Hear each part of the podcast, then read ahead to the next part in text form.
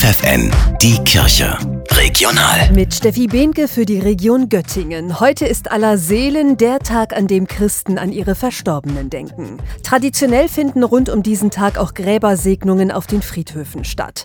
Eine Übersicht über alle Termine der katholischen Pfarreien in Göttingen findet ihr im Netz katholischekirchegöttingen.de.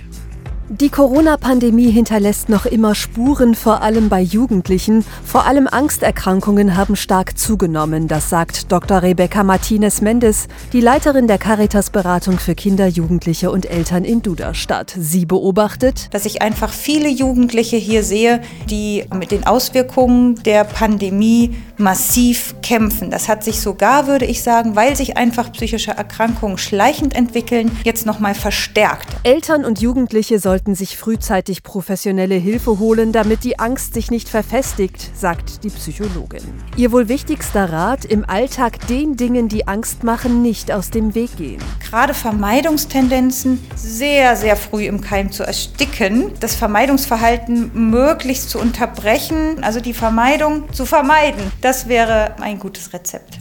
Die Göttinger Jesuiten wollen zusammen mit dem katholischen Wohnheim der Stadt im kommenden Jahr eine geistliche Wohngemeinschaft gründen. Ab April nächsten Jahres können bis zu sechs junge Menschen in der Turmstraße in der Göttinger Innenstadt für eine Zeit lang zusammenleben. Interessierte können sich bereits jetzt informieren bei den Jesuiten oder auf der Homepage zukunftswerkstatt-sj.de.